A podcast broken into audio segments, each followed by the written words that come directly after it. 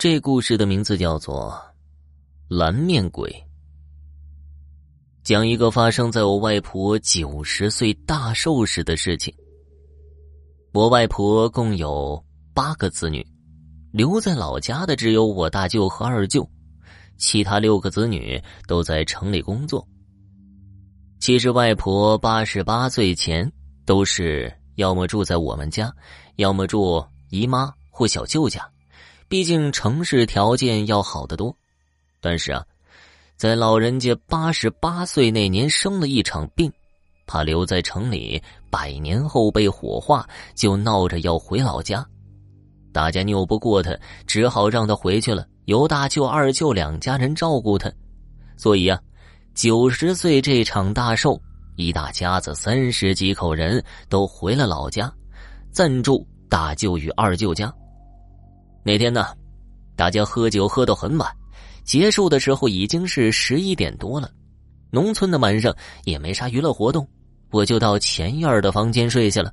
就在我迷迷糊糊快要睡着之际，猛然听见一个表姐大声呼喊我姐的名字，大半夜的声音很是刺耳。接着外面就乱了起来，把我也吵醒了。不过我也没出去。我姐是军医。懂得急救，我去了也帮不上什么忙。这么多人还可能添乱，于是我便继续睡觉。这一觉直接睡到天亮。第二天早上六点多我才起的，听着院子里很静。按说老人们起得早，不该这个时候还没起呀？难道昨晚的事情让大家都没睡好吗？这时，我突然发现大院的一角有一堆刚烧过的东西。昨晚还没有的，这大晚上谁跑这里烧东西？看起来是一堆没有完全烧尽的香烛纸钱，还有簸箕的残骸。不过呀，我当时心想，农村还挺讲究的，给老人家祝寿还要烧香烛纸钱，敬神敬祖先。直到快中午的时候，大家都起床了，我才知道，原来那天吃完晚饭后。大舅妈突然直挺挺的倒在地上，吓得一家人慌了手脚，赶忙把我姐姐叫去。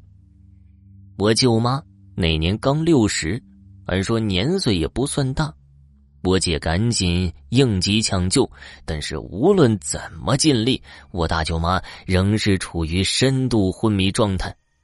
当时啊。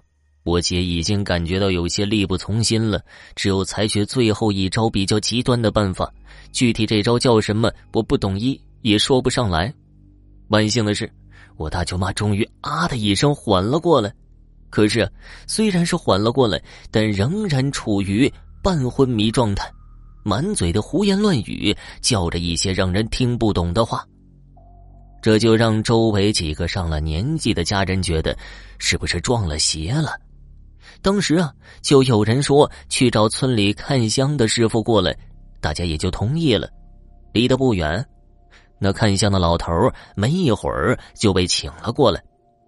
那师傅用的方法是观水碗，是流传在我老家那一带的通灵方法。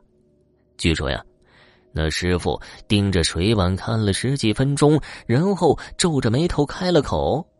师傅告诉家人要准备多少香烛纸钱，用簸箕装好，从堂屋往院外走多少步，在那里停下来，连同簸箕一起烧掉，这样就可以把这个蓝面鬼送走，大舅妈就能醒了。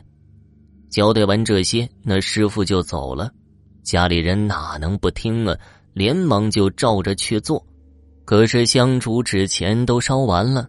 大舅妈也没醒，还是躺在那里说胡话。大家商量，可能还得第二天送医。可是我二舅妈深信一定是哪里没有做对，坚持再去问问师傅。原来大家把南面鬼理解成蓝面鬼了，于是，又跑到大院南边去烧了一把。这就是早上我在大院左右两侧各看见一堆灰烬的原因了。说来也怪，大家在南边烧完香烛纸钱回家一看，我大舅妈已经醒了过来。舅妈一见这么多人围着，也明白怎么回事了。不过呀，他接下来的话印证了那看香师傅之前所说的。昨天晚上舅妈也是够忙的了，招呼一大家子人吃完了饭，又去清理垃圾，把一些垃圾倒在院外的土坑中后，正要回去睡觉。他说呀，他在大院的南边看见一个人，灰扑扑的，看不清相貌。刚开始他还以为是哪个亲戚，他就主动过去打了招呼，可是没想到那个人也不回答，而是转过身朝向了大舅妈，死盯着他站着。大舅妈一看那身形，确定不是我们家人，就更奇怪了，就多问了一句话。大舅妈说：“两个人那个时候相距也就一米多吧，但还是看不清那人的长相。”一下子心里边就有些发毛了，正想转身跑回屋呢，叫人出来看，谁知那人一拉大舅妈的手，手上传来的感觉像是被蛇给缠了一样，还不等大舅妈反应过来，那人一转身，拉着大舅妈就往村外的方向走。大舅妈一下就明白了，那根本就不是人，是来勾魂的。